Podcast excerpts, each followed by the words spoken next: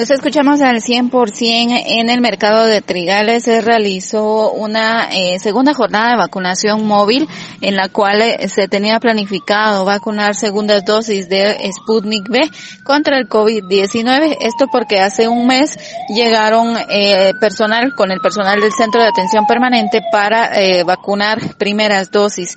Por lo tanto, ya era estaba dentro de la planificación estas segundas dosis para las personas tanto de los mercados como de las zonas aledañas. Eh, con esto buscan eh, completar el esquema de más de 300 personas quienes recibieron su vacuna con primera dosis.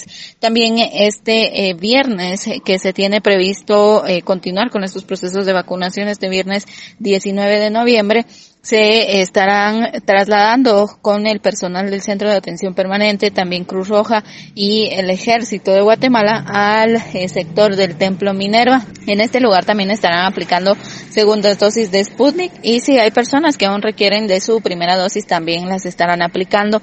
Esto será a partir de las 8 de la mañana en el Templo Minerva. y se han instalado eh, hace un mes y eh, nuevamente regresarán para vacunar. En este mercado es en donde más han vacunado de eh, los diferentes puntos que han visitado. Fueron más de 400 personas y por lo tanto esperan que estas personas lleguen para completar sus esquemas con tener las dos dosis. Esto viene a representar que las personas tendrán mayor cobertura e inmunización con respecto al COVID-19. Con esto vuelvo a cabina, como nos escuchamos.